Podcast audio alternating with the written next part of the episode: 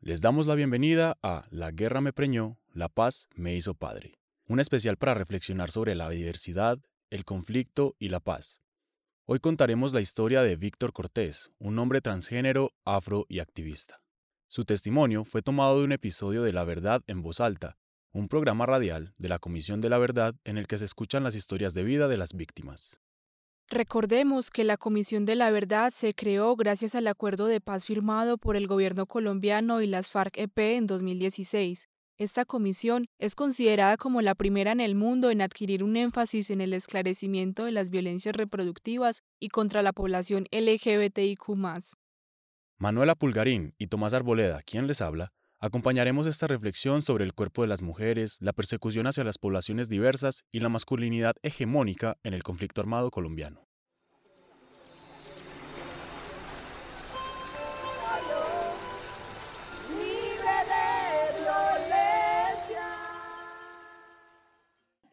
No, gracias a la, a la Comisión de la Verdad por siempre que, que, que se trata de que se trata de, de contar la verdad yo te quiero más, mi amor. Que siempre que se trata de, contar la verdad, me, me, tienen en cuenta y que nada, que siempre que sea para hablar de, de, lo que ha pasado con la población LGBTI y con las personas negras, con las personas del Pacífico colombiano, pueden contar conmigo y siempre que se pueda voy a estar. Allá se oía la voz de un niño muy amoroso. ¿Es su hijo? Sí. ¿Cuántos años tiene? No, o sea, es eh, la hija de mi pareja, pero me dice papá y nos amamos mucho. mi hijo tiene 13 años, ya. Qué belleza, qué belleza, porque ahí se alcanzó a oír una, una expresión de amor muy conmovedora. Víctor, muchísimas gracias, un abrazo muy grande. Bueno, igual.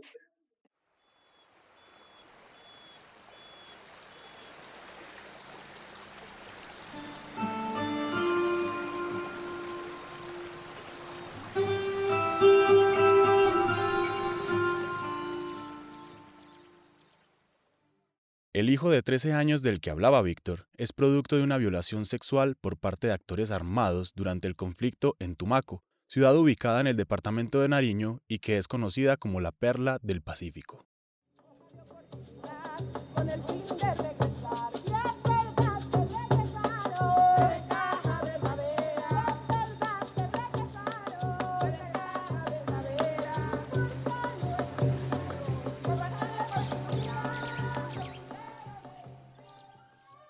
Desde pequeño, Víctor sabía que así no se comportaban las niñas, pero la misma palabra niña y todo lo que ésta implicaba, o sea, tener que usar falda en el colegio o no poder andar sin camisa, le incomodaban.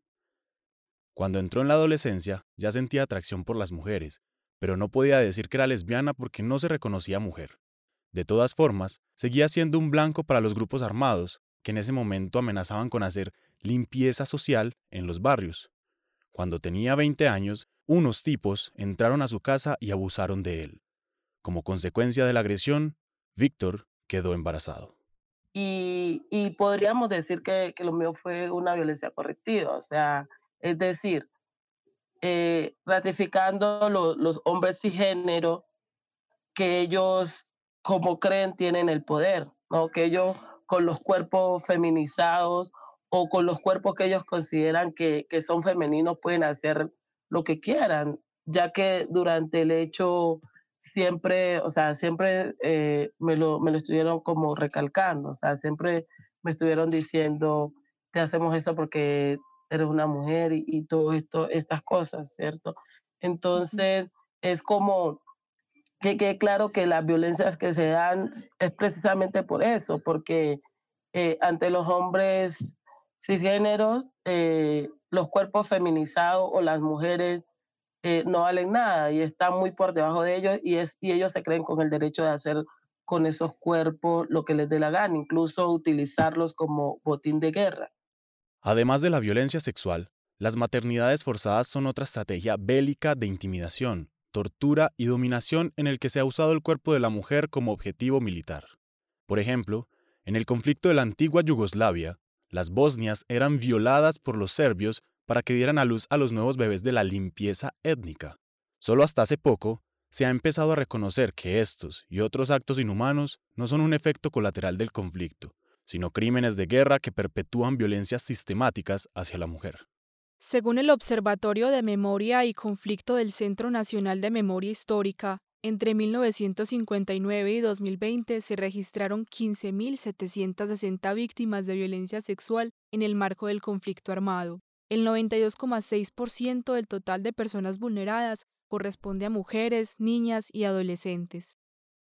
Cabe resaltar que este dato no incluye otro tipo de violencias reconocidas en la Ley 1719 de 2014, como la desnudez forzada, el acoso, el abuso y la explotación sexual, la esterilización, el embarazo forzado, el aborto forzado, mutilación de órganos sexuales, prácticas de tortura sexual, amenazas de contenido sexual, la obligación a presenciar actos sexuales y los mecanismos usados como la persuasión, amenaza, coacción, chantaje, intimidación, aprovechamiento de relaciones de poder o enamoramiento. Soy un hombre negro trans, 13 de marzo del 2006, Tumaco, Nariño, FAR, EP. Sentí solo espanto, espanto que me tragué. Soy indígena del Amazonas. En 1997 Fui violada por un enfermero de puesto de salud.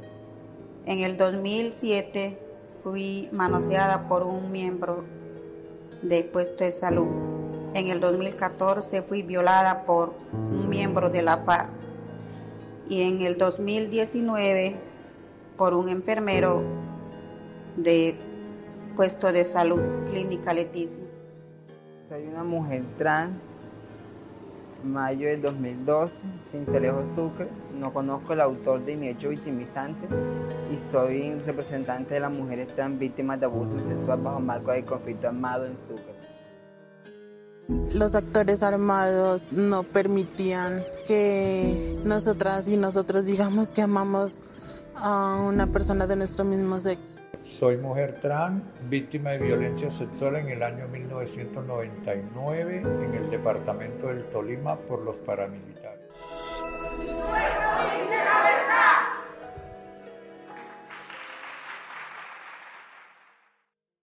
Las voces que acaban de escuchar son fragmentos de testimonios de otras víctimas de violencia sexual, recopiladas en diferentes productos sonoros del informe de la Comisión de la Verdad. Recuerden que están escuchando La guerra me preñó, la paz me hizo padre, un especial en el que hablamos sobre la vulneración a los cuerpos feminizados y las personas LGBTIQ durante el conflicto armado colombiano.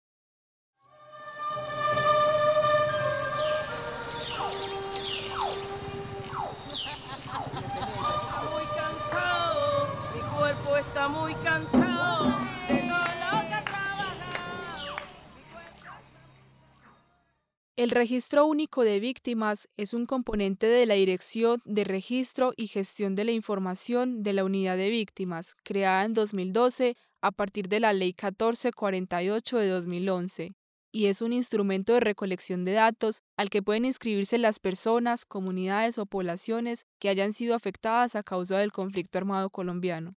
Tú, por ejemplo, yo soy un hombre víctima del conflicto armado pero además de ser víctima del conflicto armado, hago parte de la población LGBTI y podríamos decir que mis hechos victimizantes fueron por hacer parte de esta población, pero aparte de eso soy un hombre negro.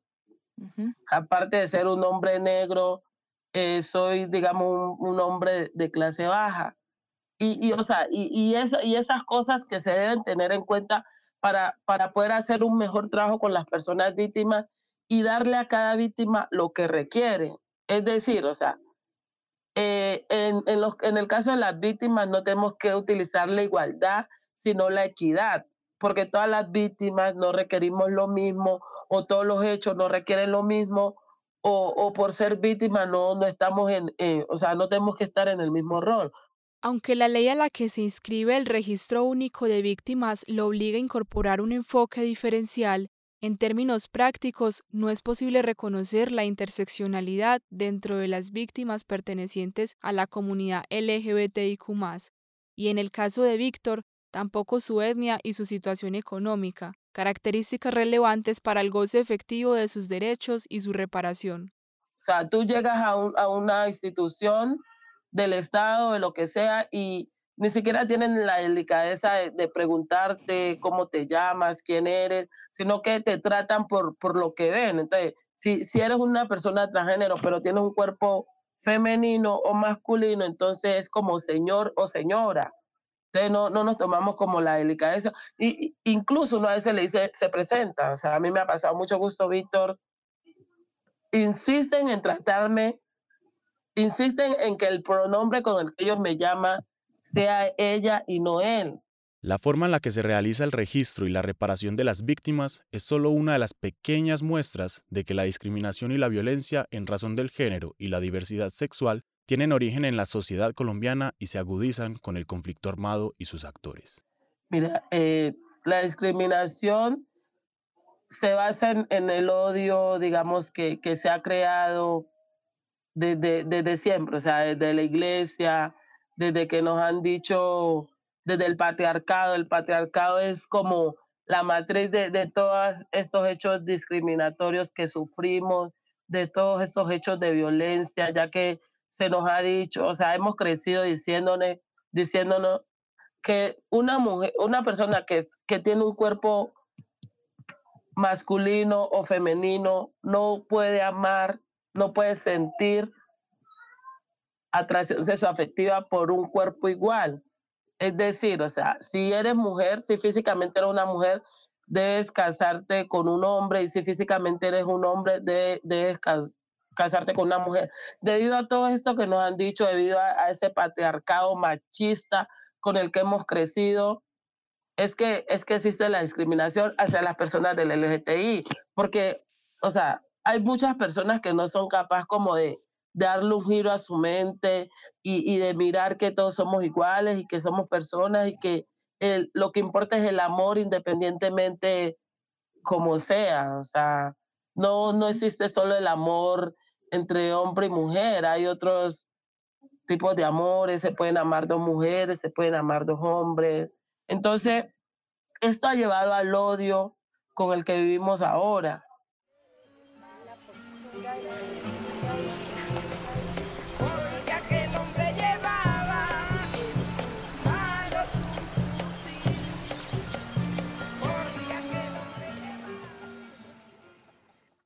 Según la sección del informe de la Comisión de la Verdad titulada Mi cuerpo dice la verdad, cada grupo, con un patrón particular, persiguió a las personas LGBTIQ en razón de sus orientaciones sexuales e identidades y expresiones de género no normativas, para consolidar un control poblacional en los territorios mediante la imposición o reafirmación de un orden moral, social, político, económico y militar que consideraba correcto.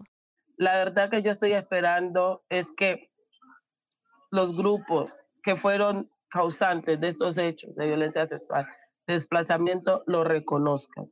Lo reconozcan porque ellos no lo reconocen. Y si lo reconocen es porque van a recibir un beneficio de eso. Que reconozcan por qué fueron los hechos, que reconozcan que sí fueron los causantes, los causantes de este hecho y que reconozcan que para ellos las mujeres y las personas LGTBI no significan absolutamente nada, que son como, como comerse un caramelo y botar el papel a la calle. Mientras esto sucede, Víctor es consciente de que el trabajo ahora está en la educación de las nuevas generaciones, sobre todo desde los hogares. Aprender que las violencias basadas en género y la discriminación hacia las disidencias sexuales no solo son una consecuencia de la crianza en contextos violentos, sino también de todas las normas e imaginarios sociales.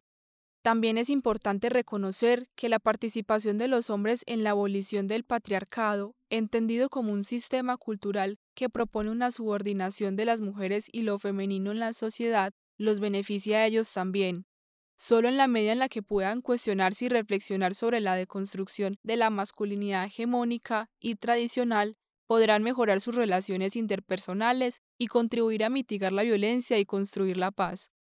Yo, por ejemplo, siempre he dicho, yo soy un hombre, más no un macho, porque para mí hay una diferencia entre ser hombre y ser macho. Entonces, yo no, yo soy de Tumaco, de una población súper machista, súper machista que tiene el patriarcado, pero súper, súper montado, súper montado. Y, y, o sea, y ser, y tratar de, de construirme todos los días. Para construirme es difícil, pero yo te puedo decir que en mi casa, en mi casa, mi papá es un caballero y mi papá es el, el tipo de hombre que yo quiero ser.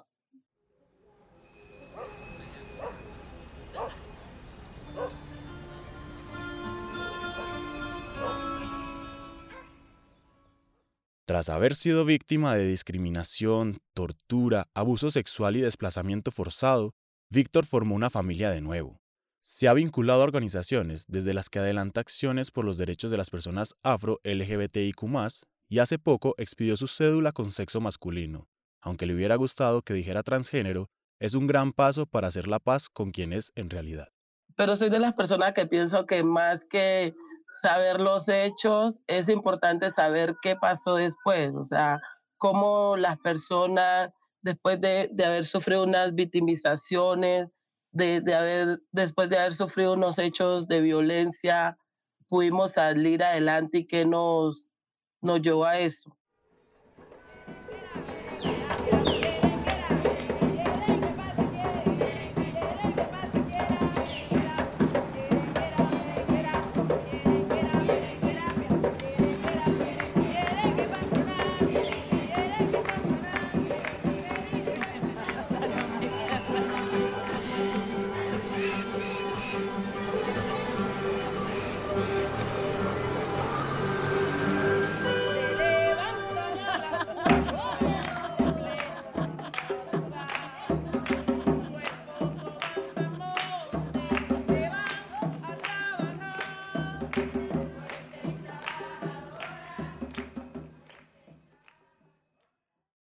Este podcast fue realizado por las y los estudiantes del curso de Género, Diversidades y Paz 2022-2 de la Facultad de Comunicaciones y Filología de la Universidad de Antioquia para de la Urbe.